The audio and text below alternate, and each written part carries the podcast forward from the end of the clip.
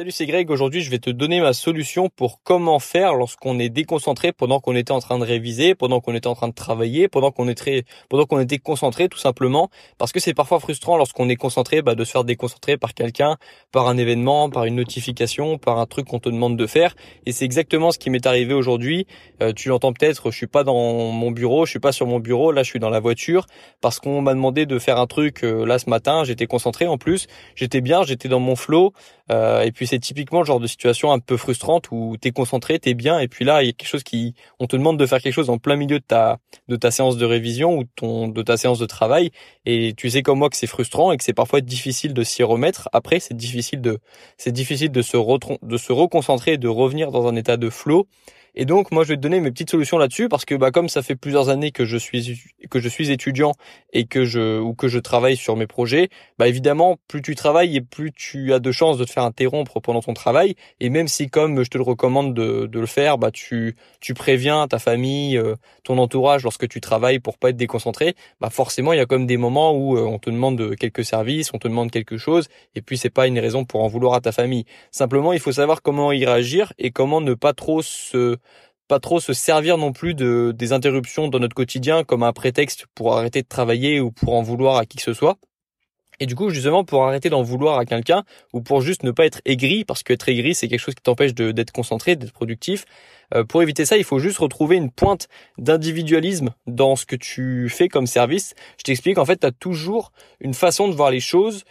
Euh, tu peux toujours changer ta perspective de voir les choses et te dire que peu importe la tâche qu'on te donne à faire, peu importe le service qu'on te donne à faire, peu importe à quel point ça peut être pénible parfois de faire quelque chose, il y a toujours une façon de le voir qui est bonne pour toi. Il y a toujours une façon de le voir qui est positive pour toi. Peu importe à quel point ça peut être pénible ou, ou peu importe à quel point on t'a interrompu dans, dans ton travail, il y a toujours une façon de le voir euh, avec une pointe d'individualisme, avec une avec euh, un, avec euh, un, petit bénéfice que toi tu peux en retirer.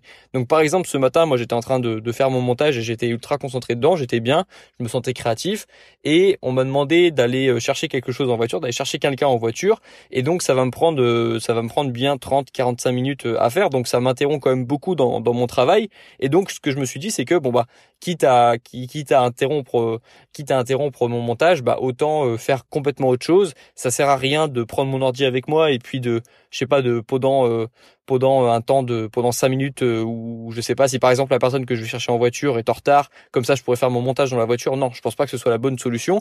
Autant aller en voiture écouter de la musique ou écouter un podcast en voiture pour euh, apprendre quelque chose sur la route, ou alors écouter de la musique et ne rien apprendre, mais au moins penser à autre chose, considérer ça comme une pause, euh, comme ça je pourrais m'y remettre de manière plus efficace en rentrant, ou alors simplement, et ça c'est le deuxième point de ce podcast, prendre euh, prendre un minimum de plaisir à rendre service aux autres. Tu le sais, on prend toujours plus de plaisir à donner qu'à recevoir. C'est prouvé, c'est scientifiquement prouvé.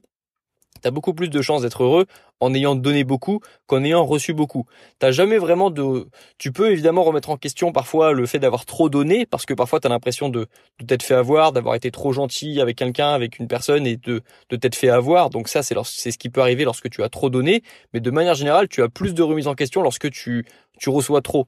Tu peux plus facilement être triste en ayant le sentiment d'avoir trop reçu, d'avoir été trop chanceux, d'avoir, euh, d'avoir euh, pas mérité ce que tu reçois. Et ça, c'est quelque chose que tu, pas avoir mérité, pardon, ce que tu as reçu. Ça, c'est quelque chose que ressentent beaucoup de personnes à succès, euh, beaucoup de personnes qui ont travaillé beaucoup et qui ont qui ont obtenu des, des résultats extraordinaires ou qui ont qui ont juste eu la vie qu'elles méritaient et qui un jour remettent en question ce qu'elles ont, se demandent si elles ont mérité ce qu'elles ont vraiment eu. Et ça, c'est le syndrome de l'imposteur. C'est une facette du syndrome de l'imposteur. Tout ça pour dire que tu as plus de chances d'être malheureux en ayant le sentiment d'avoir trop reçu qu'en ayant le sentiment d'avoir trop donné. Tu peux toujours donner plus que ce que tu reçois. Et tu te sentiras mieux en général si tu as le sentiment de donner plus que ce que tu reçois.